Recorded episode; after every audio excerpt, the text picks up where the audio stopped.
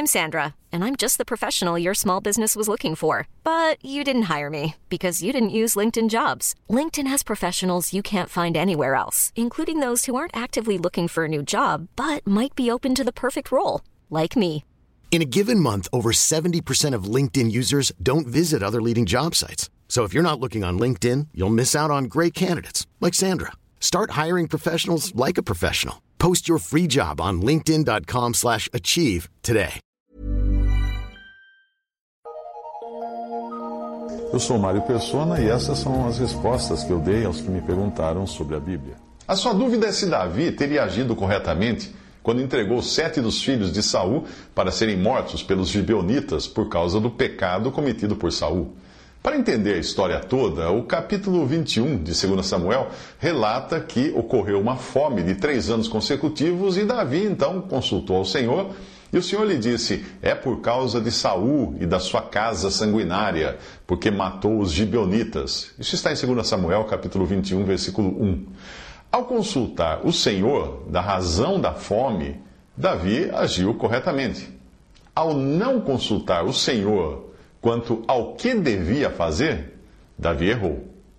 Para entender a história, nós precisamos voltar ao episódio envolvendo uma artimanha dos gibeonitas para evitar que eles fossem dizimados por Israel.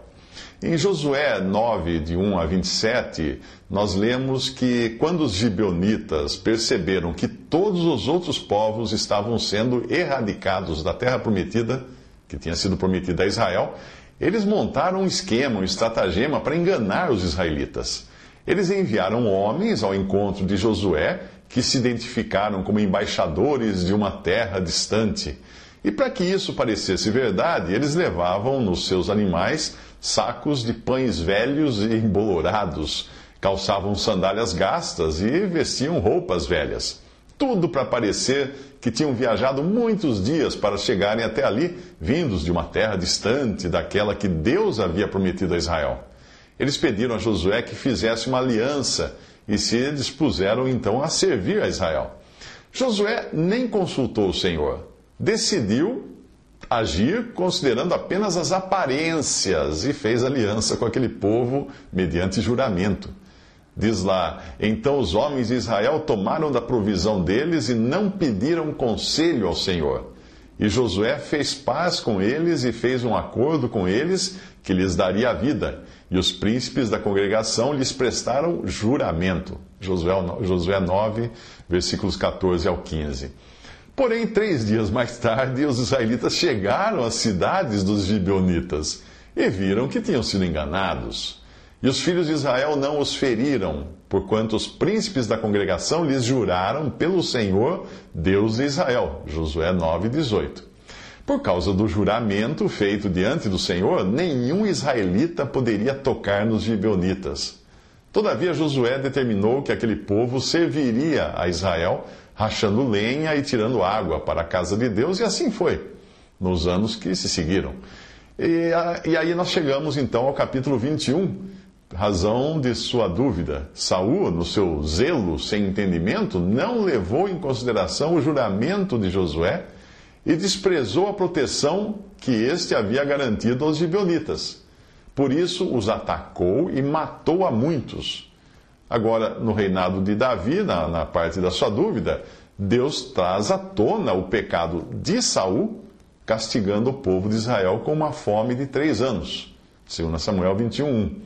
Alguém poderia perguntar por que Deus não trouxe a fome ainda nos dias de Saul? Mas talvez seja porque Saul nunca entenderia a razão e nem consultaria o Senhor, como faz Davi aqui nesse capítulo. Davi consultou o Senhor e o Senhor lhe disse: É por causa de Saul e da sua casa sanguinária, porquanto matou os gibeonitas. 2 Samuel 21. Uh, ah, isto também nos ensina que todo pecado traz consequências, algumas imediatas, outras de longo prazo.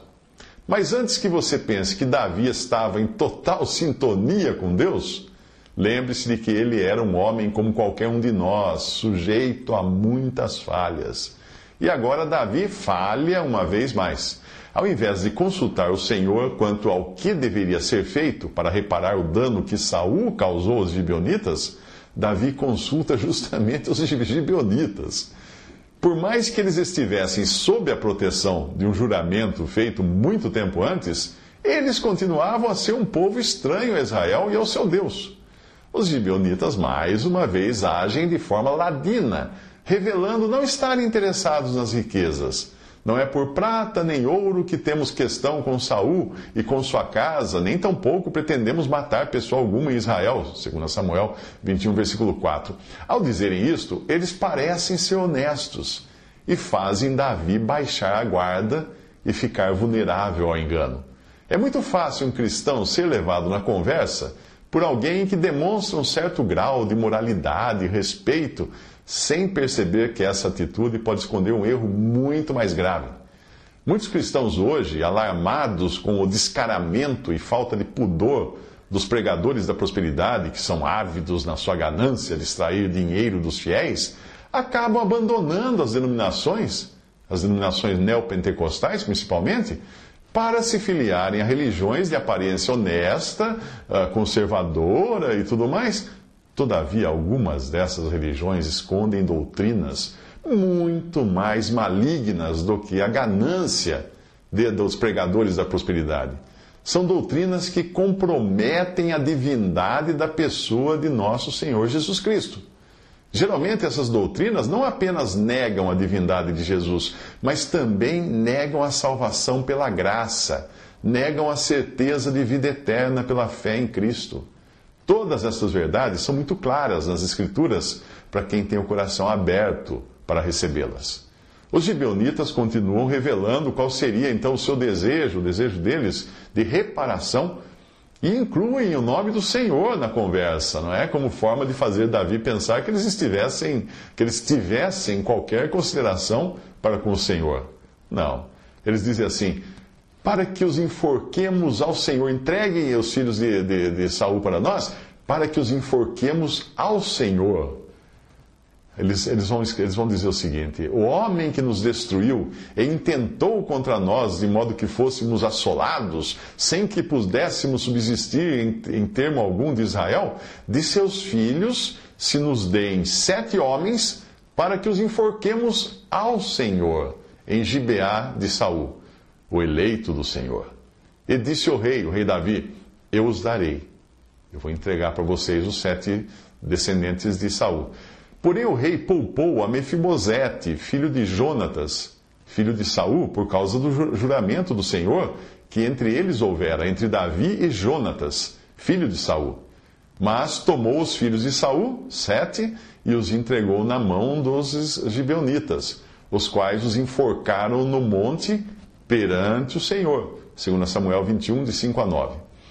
A lei dada por Deus a Moisés era muito clara os pais não morrerão pelos filhos, nem os filhos pelos pais. Cada um morrerá pelo seu pecado.